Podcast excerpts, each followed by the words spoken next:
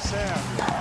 6 a 4, ele tem dois match points. Federer tem três match points. Mais um match point para Rafael Nadal. Serena Williams tem o duplo match point. Bem, amigos do GE, estamos iniciando mais um match point nesta segunda-feira para vocês com um assunto que sempre incomoda o fã de tênis mais raiz. Mudança nas regras, novos jeitos de ver o tênis, enfim, a saída do tradicional para as novidades e a pandemia já trouxe algumas alterações, e é isso que vamos discutir. Como será o tênis no futuro próximo? E para discutir esse tema, recebo aqui mais uma vez Narc Rodrigues, Thiago Quintelli e também o ex-árbitro de cadeira da ATP, Adão Chagas. Adão, seja bem-vindo ao nosso programa. Se apresenta aí para quem não te conhece. Quanto tempo você atuou como árbitro de cadeira na ATP e o que você está fazendo agora, Adão? Seja bem-vindo, querido. Ô, pessoal, prazer estar aí com vocês, sempre escuto, e agora eu estou aqui para dar palpite e vocês falarem se eu estou certo ou estou errado. Mas eu estou na TP aí, trabalhei na TP aí, cada, dia, cada vez que eu faço essas contas eu me assusto, mas já são pelo menos 25 anos, 30 anos para trás aí, e viajei com o tour pelo menos 24 anos e uma experiência para o resto da vida, e por isso que eu estou aqui conversando com vocês. Que legal, que legal. Vai trazer muito conhecimento para a gente. Vamos esclarecer muitas dúvidas e muitas curiosidades. A gente vai matar aqui com Adão Chagas. Narc e Quintela, sejam bem-vindos a mais um programa. É, temerosos com o futuro, vocês são mais adeptos do tradicional das novidades? Manda aí você, Thiago. Hoje eu vou depois. ah, é? O cara já subiu no muro né? na primeira pergunta, Quintela. Ah, e aí, Eusébio, Narc, Adão, pô, prazer estar falando com você. É um cara que pô, tem tantos anos no circuito, né? Vendo tudo lá de cima, né? Aí sem, sem eufemismo, sem nada, realmente é a realidade vendo tudo de cima. Mas é o melhor eu, eu... Vendo ali de camarote, né? Mas eu, eu sou um adepto das novidades, Eusébio. Eu, eu gosto de novidades, eu acho que trazem é, elementos interessantes para o tênis, mas com a, sem, sem ser tão radical, né? Então a gente até vai falar desse torneio, né? O UTS, né? Que teve recentemente. Ali, ali já é um exagero da coisa de novidades, mas eu gosto das novidades. Acho que sempre coisas novas são bem-vindas. É, a gente vai falar muito também hoje do, é, do sistema eletrônico, né, da marcação na linha, por exemplo. É, isso é uma coisa que eu acho que trouxe uma novidade muito interessante para o tênis, assim como o VAR trouxe para o futebol. É, e aí vamos discutir isso aí, mas eu, eu sou um cara mais adepto das novidades, sim. Bom, Narco Rodrigues, desça do muro. É para já, senhor. Olha só, é, eu, eu, sou a favor também, eu sou, vou, bom, antes eu queria agradecer bastante aí o Adão, que é um velho conhecido de muitos anos, né? Desde os jogos de jogos de tênis no Rio de Janeiro, depois andamos aí pela ATP e depois hoje em dia estamos se encontrando nas areias aí brincando no nosso beach tênis. Obrigado, Adão, ter, ter, aceitado nosso eu convite. Olha, eu acho o seguinte, eu acho que as novidades estão aí, algumas delas são muito bem-vindas, porque é um esporte, mas o esporte hoje é visto de uma outra maneira para o mundo. O esporte tem que ser muito inserido na questão de ser um show para o fã, para os que gostam do esporte. Só que a gente tem que ver que são outros, outros segmentos envolvidos no tênis, né, que é o, o esporte que a gente está falando, que talvez não gostem tanto de das mudanças, né? Ou, como disse o Thiago, as mudanças radicais. Então, nós, como fãs que gostamos de tênis, podemos gostar de nós, como, como segmento que trabalhamos com tênis, eu comento, o Zé Vilnar, o Thiago é jornalista, talvez não gostamos, não gostemos de algumas e outras sim. E ainda tem a parte envolvida comercial, dos grandes torneios, tem a própria instituição ATP, então algumas mudanças realmente talvez não sejam com, com, não tenham bons olhos vistos por essas instituições. Mas é legal porque é, mudança sempre vem, é, muitas vezes, para melhor. Eu, eu, eu, sou a favor de dar, dar vez aos jovens, às cabeças mais arejadas, mais modernas, com novas, com novas ideias. Então a gente tem que ouvir todos os lados. E aí vamos chegar num senso comum, o que, é que fica bom ou o melhor possível para todo mundo. Legal. E, e, antes da gente começar a discutir esse tema, né, é, vale a gente dizer que tivemos uma enorme alegria de mais um título brasileiro no último fim de semana, Luiz Stefani, que esteve conosco há duas semanas aqui no, no nosso podcast, né? Foi campeã de duplas do WTA de Lexington, nos Estados Unidos, ao lado de Haley Carter. A paulista venceu Jill Tickman e Marie Buskova na decisão por 6-1 e 7-5 e faturou o troféu, né? A gente, a gente lembra que ela estava muito confiante aqui, deu certo, a gente passou uma energia positiva aí para a Luísa, conquistando o título. O resultado da Luísa ainda levou ela a entrar pela primeira vez no top 40 de duplas do WTA. Nas próximas semanas, ela vai estar em Nova York e disputa o WTA de Cincinnati e o US Open embalada por essa sequência vitoriosa. Vamos ouvir o que a Luísa tem a dizer. E aí, pessoal, muito feliz com a vitória de hoje, com o título aqui em Lexington. É, foi uma baita semana, principalmente depois de quatro, cinco meses só treinando, poder voltar a competir não tem preço. E então, realmente muito especial é, fechar a semana aqui com chave de ouro aproveitar também esse embalo para ir para Nova York confiante e com ritmo de jogo para a gente poder mandar bem lá também. É, também muito, muito feliz, muito gratificante chegar no meu novo melhor ranking da carreira. Acho que mais uma conquista, mais um passo é, bem importante, bem gratificante para mim e muito animada pelo futuro, pelo, por tudo que vem pela frente. É, muitas metas, muitos objetivos atingidos e agora sempre aumentando e sempre buscando mais. Então, muito inspirada, muito motivada, muito grata por, por tudo que está acontecendo. E vamos que vamos. Valeu. Bom, legal a declaração da Luísa Stefani. Confiantes para uma boa campanha da Luísa no US Open, amigos? Vai você agora, Nath. Eu tô. Sim, senhor. Eu tô sim. Eu acho que embala. Era um torneio que, apesar de, de pagar pouco, né, para esse nível aí, 200 mil dólares envolvidos. Muita gente boa jogou, afinal de contas, todo mundo quer jogar, né, depois dessa paralisação. Então é bom para você chegar com ritmo e ainda aproveitar isso. Eu acho que quem, quem adquirir o ritmo mais cedo vai levar vantagem, porque é, apesar da gente estar tá começando aí com um Masters 1000, né, um Premier no feminino e logo depois um Grand Slam, é muito semelhante com aqueles torneios preparatórios de janeiro na Austrália. Todo mundo de tempo, tempo pré-temporada, todo mundo começou do zero. E tem muita gente ali que aproveita, ganha Brisbane, ganha Sydney, já dá uma levantada no ranking e depois vem a confiança, tudo, e acaba começando muito bem. E agora é tiro curto, vamos dizer assim, né? Só esse finalzinho de ano. Eu estou bastante confiante, começou bem, né? Já a confiança foi lá, foi lá, foi lá para cima. Acho que pode sim conseguir um bom resultado nesses dois torneios aí, a Luísa. É, eu fiquei muito feliz com, com, com esse resultado da Luísa. Eu acho que comprova ali o que a gente conversou com ela também no, no, no podcast, né? É, a Luísa não parou em nenhum momento, né? Apesar da pandemia, como ela mora dentro de uma academia de tênis, ela conseguiu manter tanto a forma física como o ritmo de jogo, e tenho certeza que isso foi muito importante e será muito importante para essa sequência também. É, certamente tem muitas jogadoras aí que estão chegando ainda é, frias, algumas que não vão jogar nesse período também, né, se resguardando. Então é um momento assim da Luísa aproveitar, quem sabe bem num grande slam, né, e se aproximar ali de um top 10, a gente pode estar falando é, não só de um resultado espetacular é, em termos de ranking para a Luísa, mas mirando um pouquinho mais na frente, não vamos esquecer que as Olimpíadas ficaram para 2021, né? Se a gente está falando de Brasil, é, a Luísa começa a despontar como um, um, um, azarão ali em busca de uma medalha, né? De repente, pode ser uma menina aí que vai estar tá bem no ranking a ponto de puxar, de repente, uma, uma Bia para jogar com ela e a gente poder ter um resultado muito bacana. Vamos, vamos ver. Eu espero que sim, espero que seja, seja nesse sentido aí. É, estou, estou na torcida com relação a isso, né?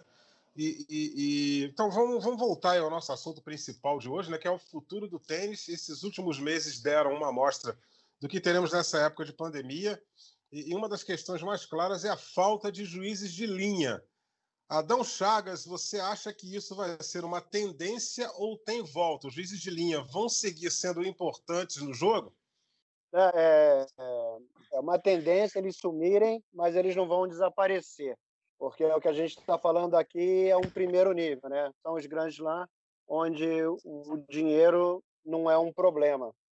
É, o Grand Slam está sempre atrás da solução e a tecnologia é sempre uma solução.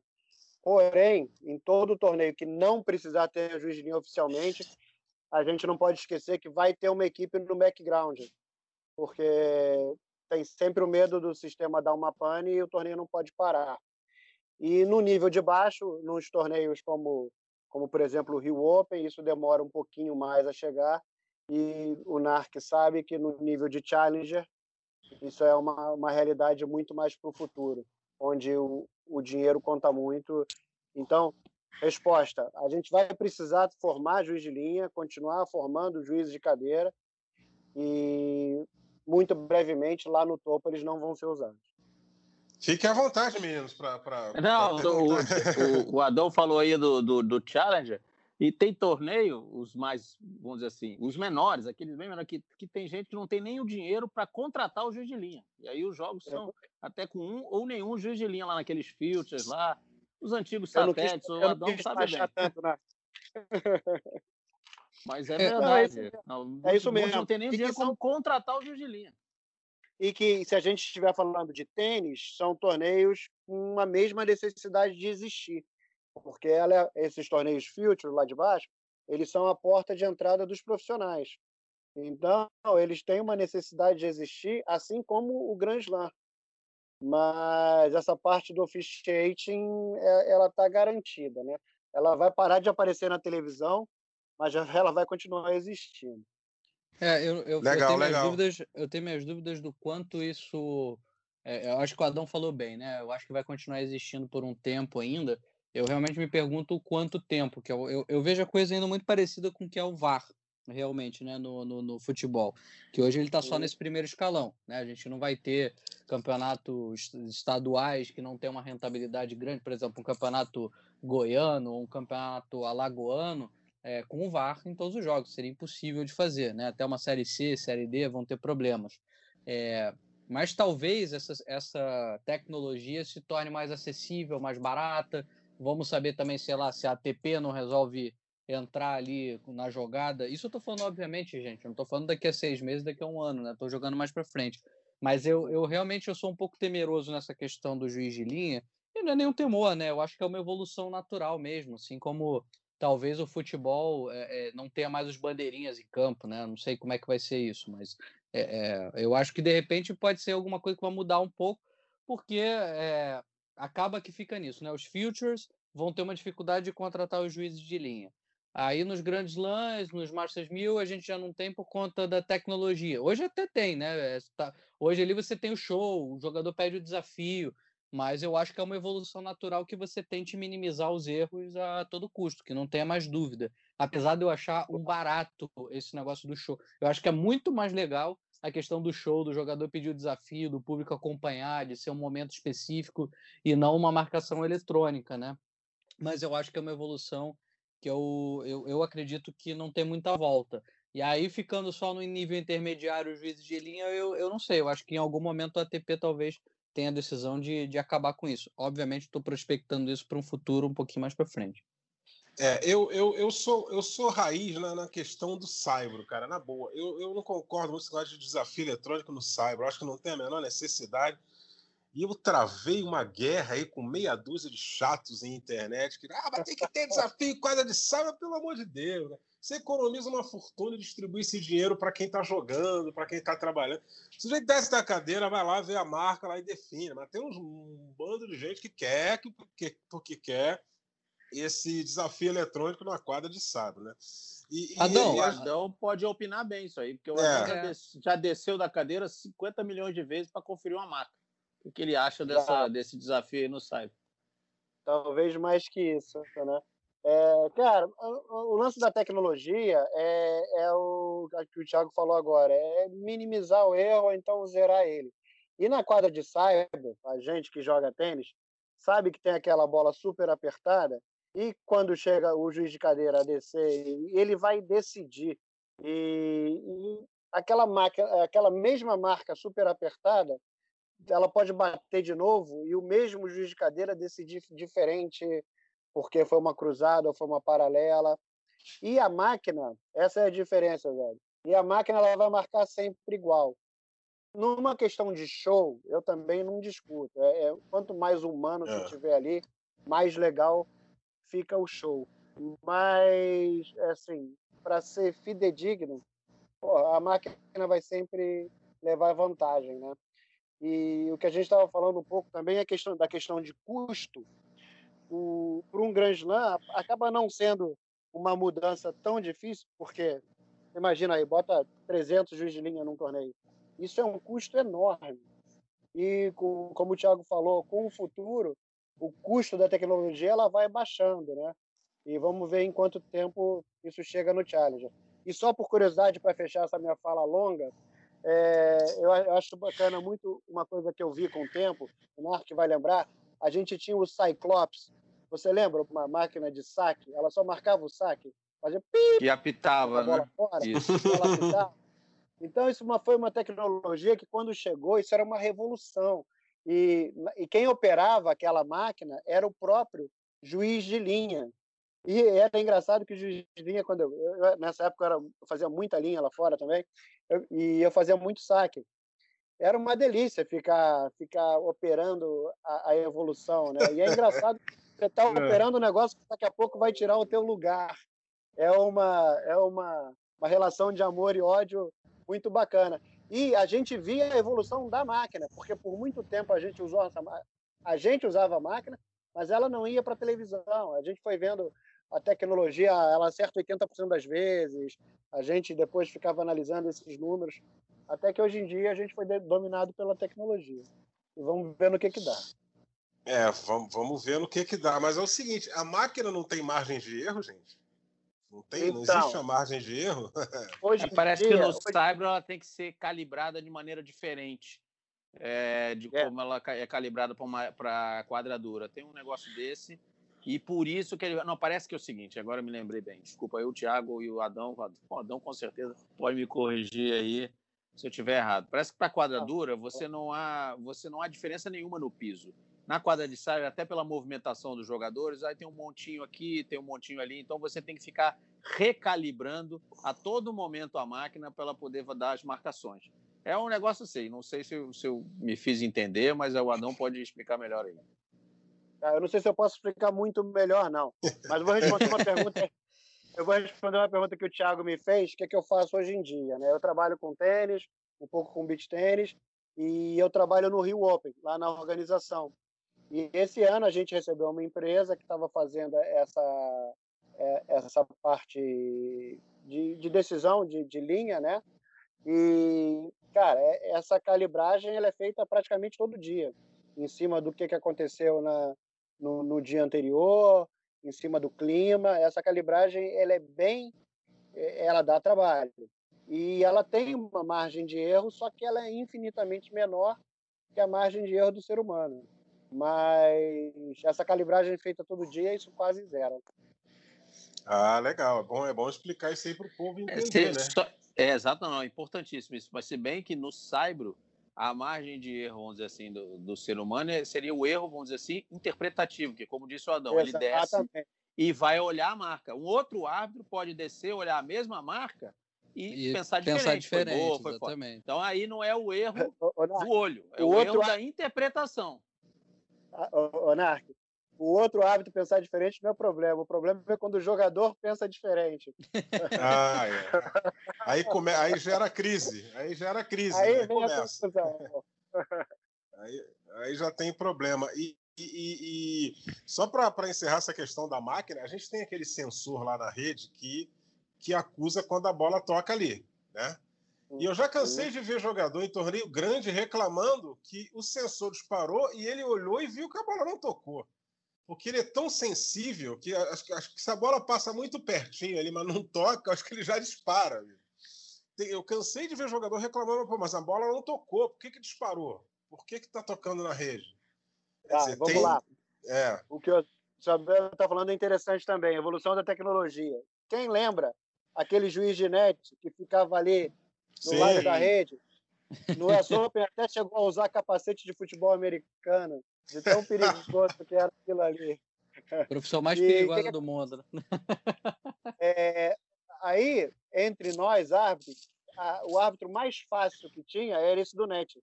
Só que é uma coisa tão. ali Quando você sentava ali para fazer, você falou, opa, isso aqui não é tão fácil. Porque, Eusébio, o vento ele faz barulho. Isso. E o vento faz barulho e às vezes não toca E na época que entrou esse sensor, até hoje deve ser assim, ele tem uma regulagem de sensibilidade. Então, quando o jogador reclamava com você e você não escutava o net, você dava uma mexida na sensibilidade ali até vocês até ficar jogador e árbitro ouvindo a mesma coisa. Aí tem uma variação que eu já ouvi falar, aí a gente tem que trazer um físico aqui, que eu nunca tive essa resposta. As ondas sonoras, elas se propagam num sentido. Então o juiz de cadeira tinha mais dificuldade de ouvir lá de cima do que o jogador que estava ali embaixo. E essa, a gente, já que esse é o tema aqui do programa, esse foi o primeiro árbitro a desaparecer. O árbitro de net, ele, ele realmente hoje ele não existe mais, porque é. essa tecnologia do net, ela ficou barata e, e ela ficou muito boa. E por é. curiosidade, é. até no juiz de cadeira, tem, né? é, o juiz de cadeira que viaja com isso, o supervisor que viaja com isso, e um dia antes do torneio ele instala isso nas redes do, do torneio. Uma instalação super fácil, não precisa de tanta tecnologia. É, é, até a rede mudou, né? Até o material que é utilizado para fazer a rede é diferente, né? Um material mais ecológico hoje, né? Já até me perguntaram é. a respeito disso, eu não sei o nome desse material, já vi de perto. Obviamente no Rio Open já usa, já, já se usa esse tipo de rede. Uhum. É, uhum. E o pessoal também é, é, é, tudo evoluindo no tênis, né? Não é mais aquela redezinha de nylon, né? Não, é uma rede muito mais encorpada, ela é importada, você não consegue fazer aqui. E aquela é a rede oficial da ATP, né? E realmente muito mais encorpada e facilita toda essa tecnologia aí da, do net. Ah, legal. E com relação aos pegadores de bola, ou também boleiros, aí você pode escolher como chamar, né? Você acha, Adão, é. que eles podem. Estão, estão tendendo a desaparecer assim também? Porque com essa questão também de, de, de, de, distanciamento social? Ah, eu, eu, eu não vejo perigo para eles, não, porque, ao contrário do, dos árbitros, os árbitros eles têm uma formação e uma qualificação, né? O, o árbitro que está no torneio, ele, ele pode ser hoje em dia.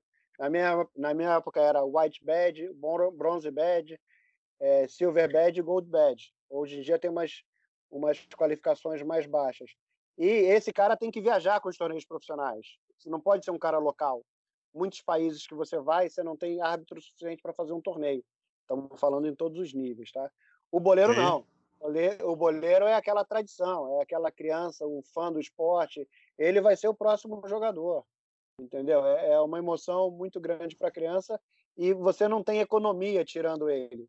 Que a tecnologia vai aumentar a eficiência. Ali não o boleiro é um charme. Eu, eu acho que ele não corre perigo, não. É, eu, eu, eu acho até que a questão do boleiro é muito legal, acho que tudo. Eu acho, eu concordo com o Adão, eu acho que é uma profissão ali, entre aspas, né?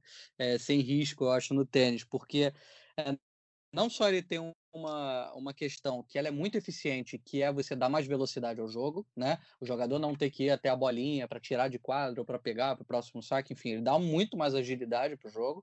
Uh, como ele pode ser usado né, é, é, como voluntário, né, como é isso que o Adão falou, é um fã de tênis, é aquele cara que está ali, ele quer estar tá próximo, ele está emocionado, é legal aquilo para ele, viver aquele ambiente, como mais além, né? O Rio Open, por exemplo, usa isso como um projeto social, é, capta os garotos das comunidades e, e, e dá até, acho que o Rio Open até paga né, uma, uma grana, né, Adão, pro, pro, pro, pra é, garotada do, do, dos projetos né? sociais e tal. Isso, ajuda isso, dá uma, dá uma ajudinha de custo ali pro pessoal, pô, não, que não teria condições ali, né? Não é, não é o pessoal tradicional que está nos clubes, né? Que já é uma galera que tem uma dificuldade financeira maior, mas que pode ele estar tá próximo de um ídolo, estar tá próximo de uma pessoa. Aquilo acho que estimula ele a continuar nos projetos, sabe? Saber que aquilo é importante. Então, a gente vai para um patamar totalmente diferente que eu acho que é muito importante para manter no tênis.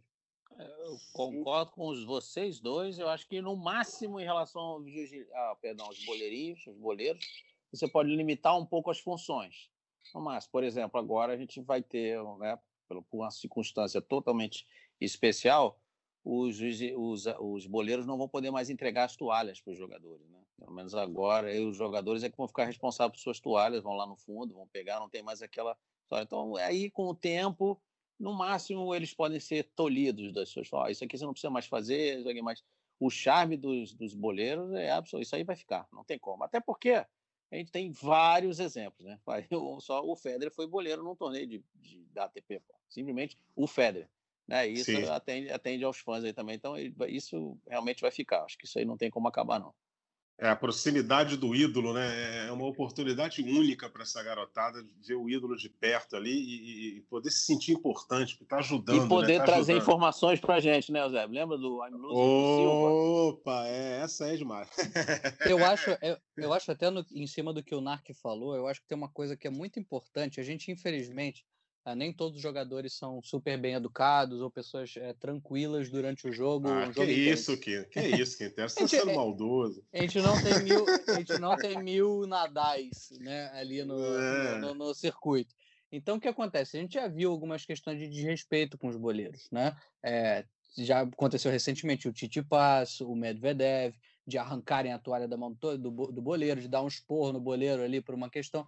Eu acho que realmente, assim, não só pela questão da Covid, né, de você é, é, pô, pegar a toalha que passou no rosto de um jogador que está com suor, que está com, né, com, com, com, com o jogador ali, o boleiro ter que manusear aquilo, acho que você já tira esse risco né, de contaminação, mas acho que também é uma questão de é, é, diminuir esses problemas, entendeu? Eu acho que a questão toalha, da toalha ali, é, ela pode estar num local que dê para o jogador acessar facilmente e que o boleiro, de repente, pode até ter uma função de só fazer uma troca mais rápida, de estar ali pendurada num lugar onde o jogador vai ter uma facilidade maior. Eu acho que talvez a gente realmente tenha, tenha uma evolução nesse sentido, porque, é, pô, assim, isso, isso talvez seja uma das coisas que mais me tira do sério com, quando o jogador faz, sabe? De arrancar a toalha da mão do boleiro. Às vezes é um, é um garoto que não, não fala nem a língua, não, não fala o inglês, então é, Uhum. é complicado, sabe? Às vezes coloca a criança ali numa situação que normalmente Ô, são Thiago, crianças. E né? esse negócio de, de toalha entregando na mão de boleiro, isso é luxo só do É luxo. lá de cima. É, O é Adão Grand sabe. Slam. sim, Jogando é só- Future,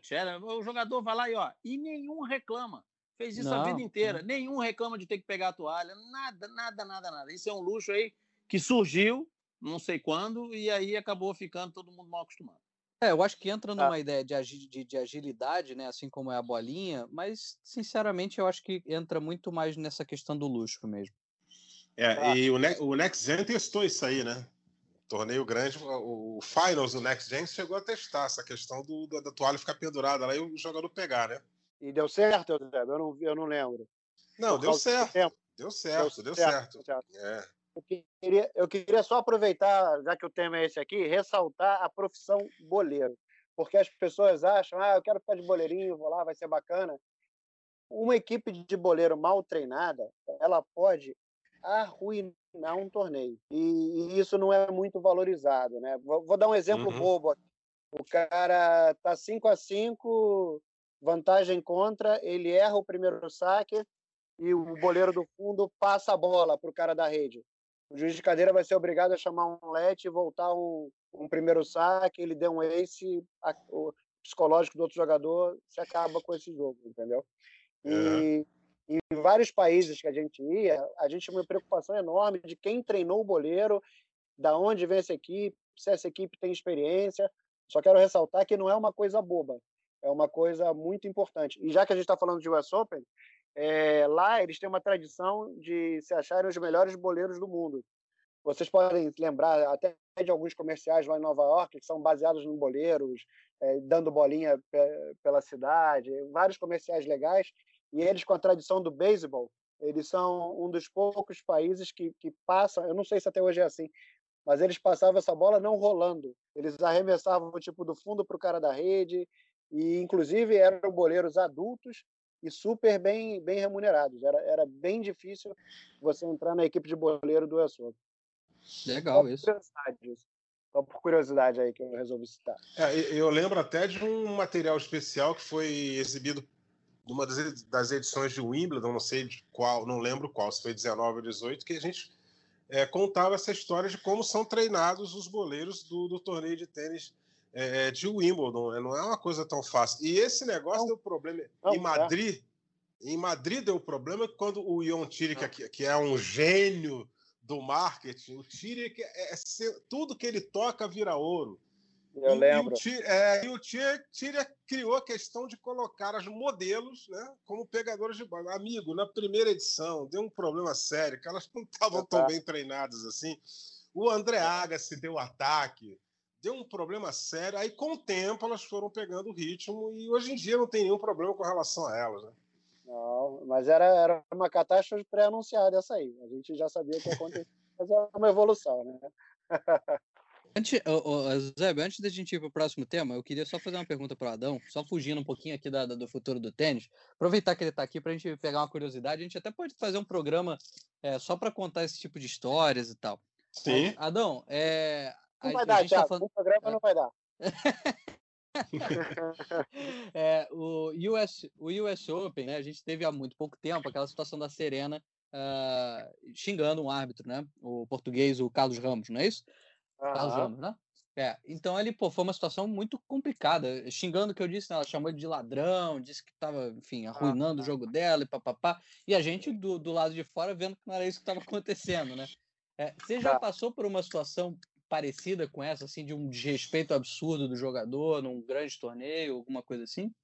Ah, já passei. Talvez eu não vou te dar um exemplo aqui agora, mas com certeza já, já passei. Porque é, ali eu sou, eu sou muito amigo do Carlos Ramos, não, não vou falar de, de jogador, de profissional. Ali acho que ele acertou, não, não tenho muita dúvida quanto a isso. Mas tem, a, a, tipo assim, ali a Serena levou mais, muito mais para o lado pessoal, né, do que para o lado, pro lado profissional da regra, né? E essa regra aí do coach, que se não me engano foi isso que gerou toda a situação. Foi, foi o primeiro, é, né? É uma regra marginal, né? Que tipo assim, vou, vou falar da regra, não vou falar nem dessa situação, tá, Thiago? Digamos uhum. que você está jogando, Thiago, você está jogando e o teu árbitro, o teu árbitro, o teu técnico te passa uma instrução. Eu, como árbitro, vi isso acontecer, mas não tenho certeza se você, Thiago, viu essa instrução ser passada. Você acha que eu tenho que te dar advertência ou não? É, eu acho que sim, se a gente for pela regra, né?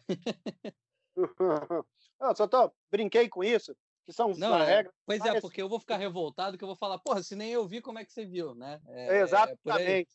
É daqui a pouco você começa a falar que está inventando, aí você olha para o teu treinador, o teu treinador vai fazer aquela carinha de que não fez nada, uhum. aí você vai acreditar nele, não vai acreditar em mim, olha a cagada formada aí. É, exatamente. Então, a gente se meter nessas situações, que foi a sua pergunta, é muito fácil. A arte é a gente conseguir sair. É verdade. É. Mas é, assim, é, eu, é, na hora, eu não sei se vocês lembram, é, é, eu, eu, não vou lembrar, eu estava fazendo, eu estava narrando o jogo, mas ele chegou a alertar a Serena antes de que, de que ele estava achando que, que o Moratoglu estava passando a instrução para ela? Eu não lembro disso. Não, não, não. Ele, Foi só naquele momento. nem se pode, eu não sei nem se pode. O Adão pode dizer eu, isso. Ele pode ele chegar pegou... e alertar, olha, o seu, seu técnico está te passando instrução, eu vou te dar advertência. Ele pode fazer esse tipo de tá. alerta? Acho que não deve, qualquer, né? Qualquer. Vou, vou, vamos falar um pouquinho aqui de regra rapidamente para não ficar chato. Mas qualquer advertência cabe, não é necessário, nem recomendado, nem. nem é, nem precisa ser feito assim, nem obrigatório, mas qualquer coisa que você se sinta meio que incomodado assim, você pode dar um soft warning. Ou seja, você falar nessa, nessa nesse exemplo que eu dei com o Thiago, eu falo para o Thiago assim, Thiago, eu tenho certeza que teu treinador está tentando te passar a instrução. É, é a última eu falo... vez que eu vou falar. É a última uhum. vez que eu vou falar com você. Aí cabe o Thiago dar um piti louco ou ele falar, pô, o cara não quer me atrapalhar, ele só quer, ele só quer executar a regra aqui. Então, a gente está falando de ser humano, cada um vai reagir de uma maneira, né? Uhum. E aí os, os árbitros do tour, os, os, próprios jogadores, você sabe quem, quem gosta de um soft warning, quem não quer nem ouvir falar, porque tem jogador que você pode dar soft warning e o cara fala assim, e por que você está falando isso comigo? Por que você não aplicou a regra? Entendeu? Aí você já ficou mal de novo querendo ajudar. Não é. existe uma receita de bolo. Existe essa experiência aí que cada, cada árbitro vai levando e atua de uma maneira. Por isso que não é. são todos iguais. Mas e nessa situação... existe o soft warning. E nessa situação específica, o, o Eusébio, o que aconteceu ali que pegou muito é que ah. quando é, é, o Carlos Ramos explicou a situação inteira para a Serena, a Serena entendeu na cabeça dela, sabe-se lá por quê, que ele tinha retirado esse warning, né? Então, quando ela quebra a raquete, que ela perde o ponto, ela fica revoltadíssima, porque ela achou que ela quebrando a raquete ganharia um warning. E não foi o caso. Ela, ele já estava dando o ah. segundo, já foi direto para perder o ponto. E ah, aí já começou o show inteiro. Porque assim, ele entendeu, ele fala assim: não, eu entendo você, mas é, é, é, é quando ele fala eu entendo você, que ela tava falando, eu não vi, você, pô, você tá maluco, não sei o quê, você é um ladrão, papapá. Ele, ele fala, eu entendo, mas eu acho que o eu, eu entendo dele era uma questão, olha, eu entendo que talvez você não tenha visto, mas essa é a minha função. Foi mais, Sim. mais nesse sentido. Eu, se eu não me engano, se eu não me engano, esse papo todo aconteceu assim. Ela quebrou a raquete pum, e foram para sentada de lado. Então isso tudo aconteceu ela sentando, sentando lá. E quando retornou, ele avisou: não, vai sacar 15-0, ela saca lá. Isso, isso. Foi, foi exatamente ela isso. se deu conta, ué, mas conversamos isso tudo como se naquele tempo sentado, né? Tentando entrar na cabeça fazendo aqui, como se ele tivesse a obrigação de, de ter explicado a ela: ó, você perdeu um ponto, tá? Você vai começar o próximo game de 15-0. E aí, realmente, foi isso que o Thiago, o Thiago falou, foi exatamente. Eu estava nesse jogo com você, Zé, foi exatamente uhum. isso. Ela meio que apagou da, da, da, mente que o warning continuava. Ela já tinha recebido a advertência. Ela que, eu então, acho que ela quando quebrou ela, a Quando ela perdeu aquele primeiro ponto, aí ela ficou. Aí ela falou, mas como? Então você não retirou o warning? Aí levou para aquelas questões que a gente já conversou sobre, e aconteceu aquilo tudo. E aí o Adão está aí. Aí é outra pergunta de regra que eu vou fazer para o Adão também. Quando ela chegou e chamou você é um ladrão, você aí, aí cara, aí ficou indefensável. Aí ficou é. indefensável. Aí eu só aproveitar o gancho rapidinho. Adão, Adão vai responder esse fato. O árbitro, para fazer uma desclassificação, seja por qualquer motivo, terceiro warning, quarto, sei lá, ou porque a primeira já foi uma coisa assim muito grave, ele precisa chamar o supervisor para contar o que aconteceu e aí ele tem autorização para dar a desclassificação, ou ele pode desclassificar imediatamente, Adão? É, hoje, é assim, vou te responder. Ele pode, mas com, por regra ele pode, mas como procedimento, pra, porque se você desclassifica direto, o jogador vai tentar apelar para alguém. Então, como procedimento, a gente espera. Se uma situação que é clara que eu vou te desclassificar, eu não te desclassifico e eu falo para você, né, é, vamos esperar um pouco que o jogo está suspenso. Eu falo para o teu adversário que o jogo está suspenso e a hora que tiver todo mundo na quadra, que seria a próxima instância de apelação, é, se anuncia a desclassificação. Porque senão, entendeu? Ia ficar provocando delay atrás de delay, ia ficar muito feio isso na televisão. Tá? Não sei se eu respondi essa pergunta. E falando uma coisa de juiz de cadeira, o Thiago trouxe essa comunicação aí, onde o Carlos Ramos, pelo que você contou, o Carlos Ramos falou: Eu entendo você, e a Serena escutou: Você tem razão. É, foi, foi e isso mesmo. Uma das coisas mais difíceis para um juiz de cadeira é todo esse lado da comunicação. Comunicação com o jogador, comunicação com o público, comunicação com segurança, comunicação com o árbitro geral que está lá longe. Em duas frases você tem que falar a coisa certa. Então. E outra, né, Adão? É, já, já, seria, já seria difícil falar isso na tua língua mãe. Imagina você falando numa língua que não, né? Você pode ter a é. fluência, mas não é a tua língua nativa, né? Não é a língua que você domina. Muito bem, muito bem colocado, exatamente. E aqui é. na América do Sul festa, né? Você vai falar, a língua oficial é o inglês, mas tem jogador que é, sei lá, do Chile ou da Bolívia e não fala inglês, aí vira uma uma bagunça. E, e essa bagunça aqui é, é, a escola, é a melhor escola do mundo. Quando você chega lá em cima, você já está mais esperto com essas falhas de comunicação. Mas isso é, é, um, é um grande, é um grande, um grande juiz cadeira. Ele se comunica muito bem. Ele sabe a hora de calar a boca, mesmo, mesmo tendo mais coisa para falar, porque o jogo precisa andar. E existe toda uma técnica de quantas vezes você pergunta, quantas vezes você responde e que horas você fala let's play. Porque tem uma hora que o fogo não vai apagar. Você vai falar, o outro vai responder. É, é igual uma briga em casa. Ficam brigando três dias, se, se der mole. É, eu lembro até de, de, duas desclassificações recentes, assim, que me vem à mente, que eu, que eu vi, né, que eu estava assistindo o jogo, e foi todo esse procedimento que você falou também, Adão, de, de é, uma delas estava muito clara que a desclassificação já viria de qualquer maneira, que foi a do Kyrgios, uh, eu acho que em Roma, né, que ele taca a cadeira no meio da quadra, é, ali era óbvio que ele tava, ele mesmo estava se desqualificando, porque ele já pegou as coisas e foi embora, ele não estava nem aí. Né? É, ele, ele mesmo, né, você, você, não precisava, ele já estava desqualificado é. ali. É, só que mesmo assim o árbitro, é, em respeito ao público, né, ele chama o supervisor, faz todo né, o mise-en-scène ali, e aí anuncia a desclassificação. Ele espera o, o, o supervisor chegar. E a outra que eu vi, aí sim já poderia gerar um pouco mais de dúvida, que é isso que o Adão falou, que provavelmente o jogador poderia reagir, né? É, que foi um caso do Christian Lindell no Challenger de Campinas. Eu estava nesse jogo uh, cobrindo aqui para o Globoesporte.com, desculpa, agora GE. é, gente, Você vai se acostumar, tava... você vai se acostumar. Boa, é, igual, boa, é, boa. é, igual deixa, é igual deixa do Premiere. A deixa do Premiere ela muda e aí, até você se acostumar, você faz um monte de deixa errado. Mas você vai é. se habituar. E aí eu estava lá no Challenge de Campinas, estava jogando o Christian Lindell contra o Belucci um, um torcedor xingou o Lindel uh, de alguma coisa, o carioca safado, alguma coisa assim. Ele, ele mexeu com o Lindel de alguma forma quando terminou o jogo, quando terminou o primeiro set. E o é Lindel, ele respondeu, ele, ele, ele falou, enfim, filha da, né? Alguma coisa assim nesse sentido, uhum. e botou o dedo na cara do cara e tal, e sentou, né? E foi embora. E, e o árbitro chamou o supervisor, suspendeu a partida e anunciou que ele estava eliminado. E o Lindel ficou pau da vida, porque ele falou, cara, mas o cara que me xingou, pô, você quer que eu tenha sangue de barato e tudo mais, e o, juiz falou, olha, mas a regra não é essa, você não poderia fazer isso, né? Você acabou entrando numa, numa linha ali que eu, infelizmente, tenho que te desqualificar, não tem muito o que fazer. E esse cara xingou e foi embora, né, Thiago? Eu tava atrás do juiz de cadeira, que eu foi, feito foi. umas para TP também, eu tava lá nesse jogo.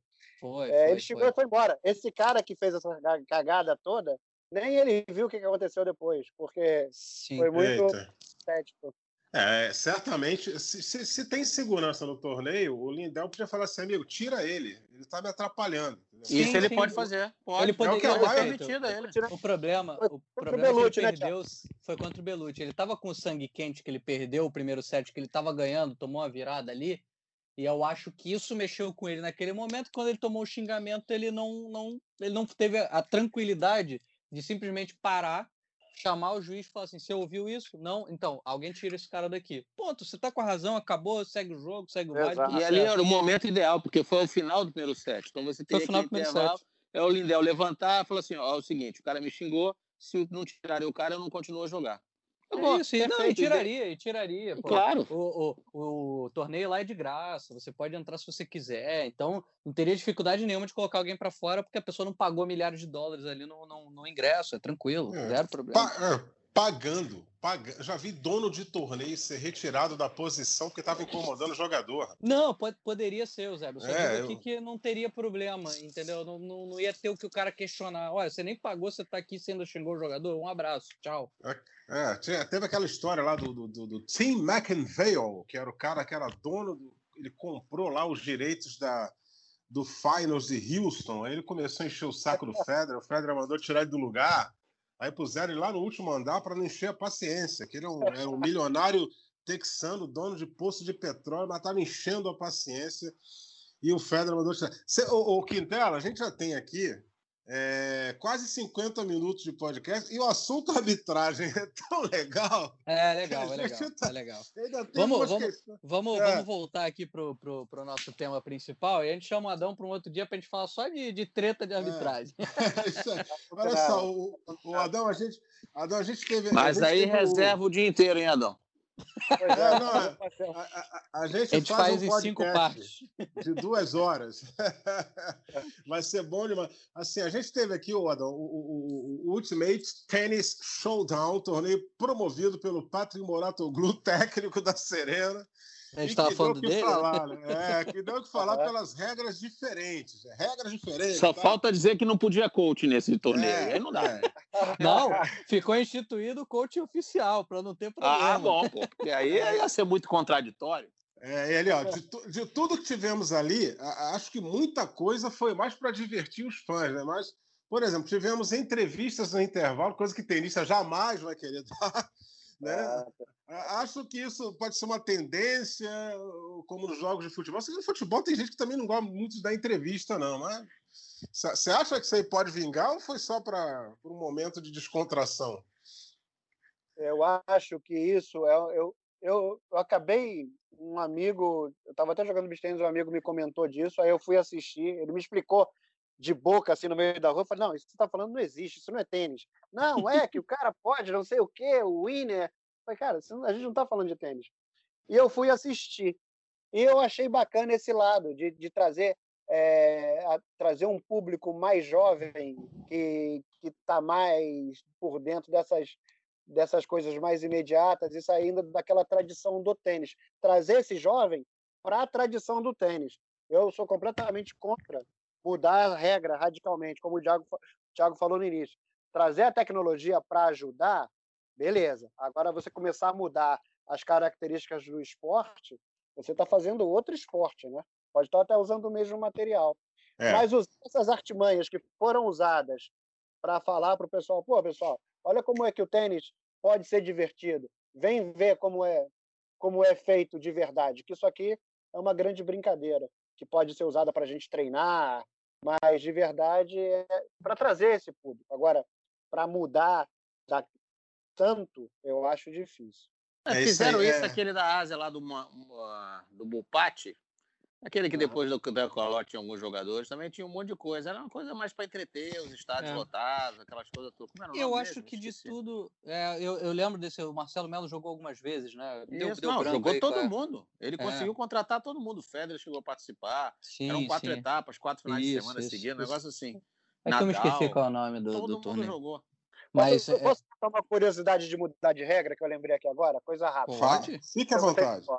Tinha um torneio que, uma época, isso lá quando eu, tava, eu trabalhava bastante, que eu viajava muito, que estava muito em voga, vamos tirar o net, que o net não serve para nada, tem gente que não ouve, deixa jogar, bater o net, segue o ponto, vai atrasar menos o jogo. Aí foi uma pessoa só para ficar analisando e falar um, fazer um relatório de com net e sem net. E esse torneio, por acaso, eu fiquei do lado desse cara que estava analisando, né? A gente está trabalhando no torneio, sentei do lado dele. E no match point do torneio, era vantagem. era vantagem alguém. O, ca... o jogador que estava com a vantagem tinha o um match point, sacou, a bola bateu no net e rolou para dentro da área de saque. Ou seja, se fosse sem net, o torneio estaria acabando daquela maneira, entendeu? Aí o cara virou para mim e falou assim: é, acho que essa regra não vai mudar, não. Porque, imagina o ridículo que seria acabar o torneio com, com, com esse tipo de net, né? E é, é isso aí. Essas mudanças de regra elas são delicadas, elas têm que ser Exatamente. avaliadas Cê... e reavaliadas e revotadas. Você sabe que, que no vôlei é permitido agora. Você saca, bateu na fita, segue, segue o baile, né? Mas assim. Claro. Mas tem mas é, para pegar a bola. É, isso, Sim. tem gente já na mas, rede. Mas tem gente vou, já só, na rede. Só para completar aqui, um campeão olímpico que trabalha conosco, o capitão Nauber, ele é radicalmente contra a bola tocar na rede em qualquer momento do jogo. Ele, ele é contra essa regra. Ele eu fala só rede. A favor disso, eu só é. sou a favor disso no vôlei, porque o, a, a, isso acabou, foi, foi meio que isso que acabou com a vantagem. É. Entendeu? Tipo, e aí, cara, a vantagem no vôlei era insuportável. Era é, muito chato. Os jogos ficavam um... muito. Qualquer jogo Isso. equilibrado durava 55 horas, era muito chato. Não é, que, que, é que você ainda não estava, né? Talvez a melhor mudança de regra da história de todos os esportes. Né? Eu achei. É isso. É Eu isso. Para você, você, ter uma ideia, o Adão vai lembrar o Nar também, o, que, o Thiago acho que ainda não estava aqui nesse planeta, mas é, teve uma final de. Não era Superliga. É uma final de brasileiro, Campeonato Brasileiro de Vôlei. Minas Tênis ganhou da, da, da, da, da então Bradesco Atlântica. 3 sets a 0, o jogo durou 3 horas e meia. O jogo foi 3, o 3 a 0 mais longo da história do Teve vôlei. Uma vez eu conversei com o Rui, o Thiago com certeza lembra, que jogava na, na seleção brasileira. Não, mas que jogava, porque era Pirelli de São Paulo e o Bradesco Atlântica, lembra aqui do Rio? Sim, sim. Então, sim. o Rui jogou a final, disse que nesse teve um desses dessas finais aí, nós estamos falando lá atrás, hein? Que um set, um set durou uma hora e cinquenta. É, durou impossível. uma hora e cinquenta por causa desse negócio de vantagem. Então, na verdade, por causa do net, ou sem, por, sem ser por causa do net, a retirada da vantagem surtiu muito efeito. Agora, eu vou só continuar citando o vôlei, porque o vôlei é um exemplo, talvez não para o tênis, mas para todos os esportes, como é, é, válido você ficar estudando, analisando as partidas, porque o vôlei ele não demora muito para mudar as regras. Ele está toda hora mudando. Criaram um líbero, criaram a defesa uhum. com os pés, dois toques, a recepção, você pode recepção de, de saque de toque, não mais de manchete. Ou seja, então o vôlei está toda hora modificando, modificando, modificando em prol do que é melhor para o esporte, obviamente, para a televisão também conta bastante, mas é um exemplo. O tênis, é claro, por ser um esporte de muitos anos e extremamente tradicional, né, no qual todo mundo é, fica ali fiel às tradições, haja visto o Wimbledon, aí as coisas são diferentes. Mas você pode fazer mudanças que, por, por, exemplo, você não tem dificuldade, você não mudaria muito a regra do jogo, como disse o Adão. Exemplo, já que a gente está falando de arbitragem, você pode mudar o sistema de punição. Hoje em dia, né, o Adão está aí para confirmar, ou me corrigir, fica à vontade, Adão. É advertência, penalty point, game point e a desclassificação. Isso pode passar para cinco etapas ou diminuir para três. Isso aí vai mudar e não vai alterar em nada a regra do esporte. O esporte vai continuar andando tranquilamente. Mas isso muda, Arnar. Isso aí, na minha carreira, isso foi mudando também. E hoje em dia, mudou. O, até o, o, a violação de tempo mudou, o negócio de perder o primeiro saque. É, isso são evoluções que, que vai para lá, volta para cá. O trainer também, quanto tempo ele é negócio de cãibra, quanto tempo pode parar. É, é, essas medidas, essas mudanças de regra é, paralelas ali ao jogo, elas são feitas até com uma certa frequência. eu acho excelente, eu acho excelente. Eu acho excelente também. Não muda o, o jogo, problema não muda o jogo. É que no vôlei você pode mudar mais, é, são, é mais gente realmente. O tênis é uma coisa que você vai mudar o quê? O, o tamanho da, da, área de saque? São, são medidas muito, muito drásticas e acaba é. quase mudando o esporte. O vôlei não, você mete um líbero, bacana. Ah, proíbe o bloqueio, que foi outra evolução. Pô, excelente. No tênis não tem muita ferramenta para mudar. Né? É, mas Eu você sabe que... que... você citou uma aí agora. É, o Adão vai lembrar, acho que todos nós aqui, na, lá na década de 90, o Adão estava ativo pra caramba nessa época. Lembra aquela história Ivanisevic, é, Sampras, Edberg, ah. Agassi, grandes sacadores, até viu o Agassi, né? O Agassi acabou com isso. Lembra que chegaram a cogitar, não, vamos tirar um saque, porque o jogo tá muito saque, aí graças a Deus o Agassi apareceu e mostrou: não, ó, eu consigo devolver, vocês vão aprender a devolver também. Foi isso que aí para, pararam com esse assunto. Em relação a essa, né, ah, pô, ao invés de tirar um saque, eu, eu, eu acho, por exemplo, isso aí que você falou, se você pegar a área de saque, você vai só pegar aquela linha e vai aproximar ela da rede, por exemplo, 20 centímetros. Ninguém a olho nu no estádio vai perceber isso. Ninguém vai perceber isso. E o jogo vai seguir normalmente. Entendeu? Ao invés de você chegar e tirar um saque do jogo, por exemplo, tirar, o jogo tinha, sempre foi com dois saques, passa a ser um só. Não, você mudou ali, é só a área de saque, aquela linha. Aproxima um pouquinho, ninguém vai perceber. Eu acho que não vai ter uma grande mudança. Entendeu? Talvez o saque fique um pouco mais fraco, né? Porque é menor ali o ângulo do ataque lá de cima. Ok, mas a regra fica, o jogo fica igual. Para quem está assistindo, não muda nada, absolutamente nada. Depois eu que sou o cara moderno, hein, Nath?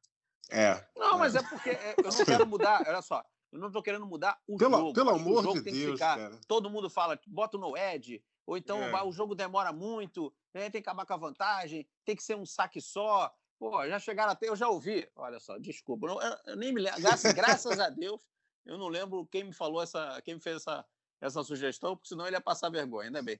Não, quando o game, se o jogador ganhar o game de zero, ele ganha um ponto de bonificação para o próximo game, tipo assim, sabe? Uma coisa Nossa. assim, sabe? Mudaria demais.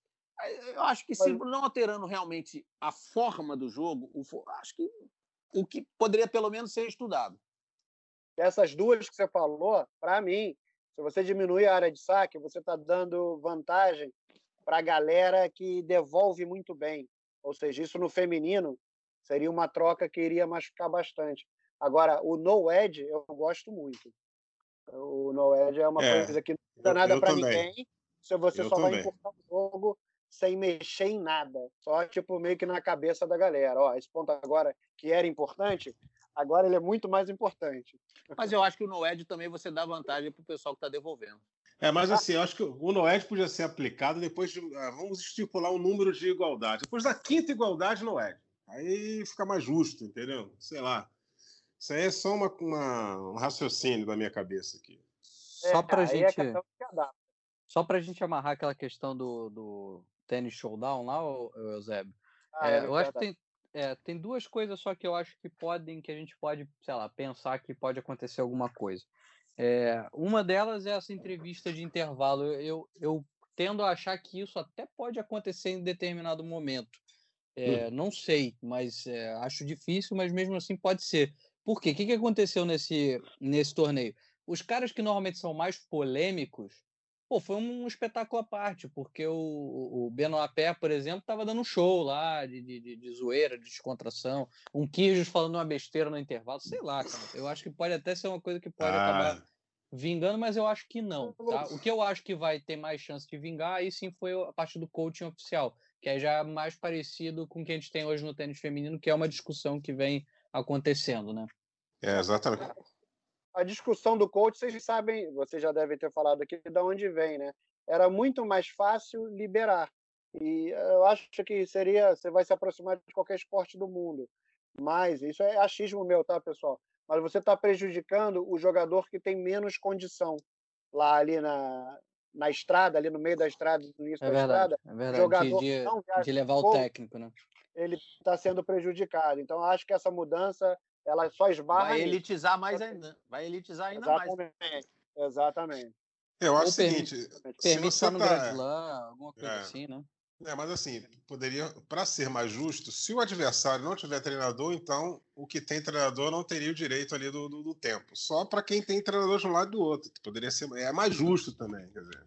Mas essa acho é. que não passa nos jogadores. Você vê, agora, é. o jogador no US Open, o pessoal, obviamente, que tem mais grana, mais condições, pode viajar com uma equipe maior, viaja com nutricionista, preparador físico, familiar, é, fisioterapeuta, técnico, alguns até com dois técnicos. Uma das coisas que o pessoal mais brigou agora e deu confusão foi que, não, cada um só pode entrar com um jogador, da, com um, um integrante da equipe. Pô, Djokovic reclamou, Nadal reclamou, os caras que têm condições de viajar com mais gente. É. Entendeu? Ou seja, então na hora que realmente nivelaria, como disse o Adão aí, vai nivelar, porque agora cada um só vai com um. Entendeu? Eles reclamaram. É. Mas ele, ele, sempre arruma um jeito de reclamar, né? Ai, meu Deus. Adão Chagas, é, é, antes da gente encerrar, né? já, a gente já está com o tempo meio estourado aqui, eu vou levantar uma questão que aí eu já peço, pelo amor de Deus, já, já apelo para o Supremo Divino, porque as pessoas elas, elas acham que vão começar como juiz de tênis hoje, que amanhã vai estar sentado na cadeira fazendo a final de Wimbledon. E aí os caras ficam me perguntando quanto é que ganha o juiz de cadeira, quanto é que ganha o Carlos Bernardes. Eu acho uma falta de respeito com o Carlos Bernardes que qualquer outro juiz que esteja aí batalhando. Eu só falo assim, gente, é o seguinte, você não vai é, começar na linha hoje, aí no ano que vem você já vai estar na cadeira sendo juiz de Grand Slam. Né? Aí o pessoal fica, ah, mas quanto ganha? Porque é, rede social fez com que o ser humano delirasse cada vez mais, né? Bom, eu vou. Bom, o Carlos Bernardes, eu não sei que depois que ele ficou rico, ele parou de falar comigo. Já respondeu a pergunta. Já respondeu a pergunta. Já respondeu a pergunta. Próxima pergunta. Não, mas de um modo geral, só para só acalmar a curiosidade da galera, né? Primeira coisa, o cara ele não precisa ser juiz de linha para virar juiz de cadeira. Porém, Boa o juiz resposta. é o grande ginásio, é o primário e o ginásio. Eu, eu comecei a melhorar muito o meu, meu trabalho de juiz de cadeira quando eu comecei a ir de juiz de linha para os grandes eventos. Porque eu fazia muito saque e eu estava no meio de toda a discussão de juiz de cadeira com o jogador. E você começa a ouvir boas respostas e boas indagações do jogador. É, você pode fazer um curso hoje em dia, você faz curso para juiz de cadeira e tem nível nacional, você, você começa pela sua federação, nível nacional, e você depois vira internacional. Que aí fica interessante que você começa a ganhar em dólar. Valores. Lá embaixo, eu não sei como está hoje, pessoal, mas no, no nível de future, você começa aí, aí depende muito do organizador e da realidade do país. Você começa aí com 300 dólares a semana e com todos os seus gastos cobertos. Mas aí você está igual o jogador que está jogando Future. Você não quer ficar ali, você quer ganhar pontos para ir jogar torneios maiores, né? E, e essa é a ideia. E, e, esse valor ele vai subindo de acordo com o seu badge, com a sua credencial, né? Se ela é a branca, bronze, prata ou ouro. E a grande vantagem de ser ouro, você continua ganhando por torneio, e, e, só que você ganha muito mais e os grandes árbitros, né, quando eu cheguei, eu cheguei a ser Gold Badge, só para me comparar ao Bernardes. e é uma época que você tem uma garantia de semanas. Então, quando você vai começar o ano, você já sabe para todos os torneios que você vai no ano seguinte. Por isso, eu acho que é um trabalho tão almejado, não só pelo dinheiro, Zé, porque você já sabe para onde você vai viajar, quando você vai viajar, e você já sabe exatamente quanto você vai ganhar. Valores. Cara, você começa de 300 e hoje em dia eu realmente não sei em quanto vai estar essa semana. Mas com certeza é mais de mil dólares. É isso aí. Mas então não existe, não existe o assalariado, é apenas uma estimativa do torneio que ele vai. Não, o cara não tem um cara que tá. recebe por mês da ATP. Existe esse cara? Existe, existe, existe. Que aí você, vocês podem reparar que existe uma equipe que ela trabalha mais com a ATP e uma equipe que trabalha mais com a ITF nos Grand Slam. Esses são os que eles chamam ou chamavam de full time e cada um tem um acordo diferenciado com a empresa. Não é como não, é, não são os mesmos padrões lá, lá de baixo, entendeu? Que você fica dependendo de, de avaliação. E só para complementar a resposta, como que você sobe de, de plata, né? É, de badge? No fim do ano, você recebe a avaliação de todos os supervisores que você trabalhou e tanto a ATP como a ITF decidem se você melhora de badge, se piora ou se você se mantém. Legal, legal. Ficou aberta, né, Zé? Oi?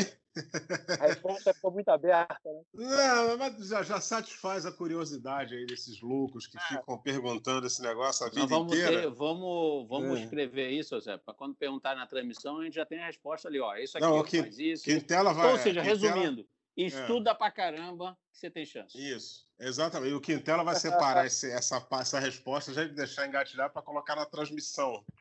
Eu é, nada, quando, pede, é, pede pro pessoal quando, de eventos aí. Quando, quando, vier aquela, quando vier aquela pergunta, né? É, aquelas perguntas geniais que a gente tem que responder às vezes, aí a gente coloca isso aí. Meu querido Adão Chagas, muito obrigado pela sua participação. Venha mais vezes, a porta está sempre aberta para você aqui no nosso Match Point. Foi um prazer. Sempre que eu puder opinar em alguma coisa, é só me escrever e perguntar, que vai ser um prazer estar com vocês aí. Legal. É, Tiago Quintelli, Narco Rodrigues, muito obrigado mais uma vez pela participação. Lembrando, lembrando aqui, ó, que a partir da próxima. Do próximo sábado, sábado. né? Sábado começa no Sport TV a transmissão, Sport TV 3, a transmissão do Masters 1000 de Cincinnati. Para você que está ouvindo a gente, é bom ficar ligado que a final é numa sexta-feira, 28. Final é numa sexta-feira, 28 de agosto, porque no dia 31 de agosto começa o aberto dos Estados Unidos, o US Open, com transmissão também do Sport TV 3. E a partir da próxima segunda-feira, dia 24, o tênis volta ao Sport TV 3. 24 não, né? É 20, 20 só, só corrigindo a data aqui.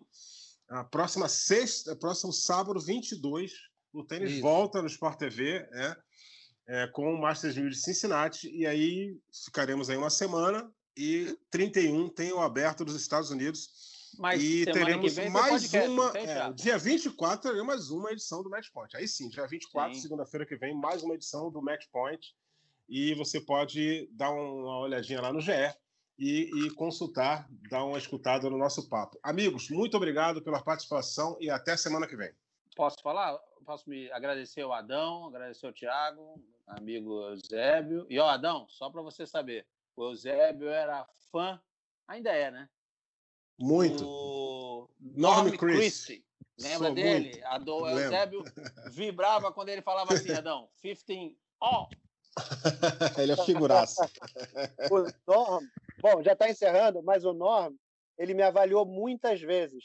E americano, né? É, foi para guerra e tal, muito duro, muito duro. Ele, ele tinha uma fama de que me odiava. As, avaliações eram e as avaliações eram excelentes. E, que bom! E, e, esse é o perfil dele, é uma pessoa maravilhosa, tá, tá trabalhando até hoje no US Open, não faz cadeira, mas está muito envolvido lá na, na, arbitragem dos Estados Unidos e é uma, é uma pessoa muito bacana. Tem várias. Se a gente fizer é, essa série de, de podcast aí, a gente pode deixar um capítulo só para eu e nome Chris. Opa! Legal. Quintela, já Está pago, né? Já está pago, né, Quintela? Vambora, tá vambora, que tá senão o pessoal, pessoal que está ouvindo a gente já começa a xingar quando é que vai acabar. Mas eu tenho Valeu. certeza que o pessoal gostou. Porque hoje a participação do Adão pô, foi muito bacana mesmo. Só tenho a agradecer. Muito enriquecedor, o papo excelente. Vamos, vamos, vamos trazê-lo mais vezes, com certeza. Com certeza. Um abraço a todos e até o próximo Match Point. Combinação de saque e voleio para fechar o jogo em 2 sets a 0.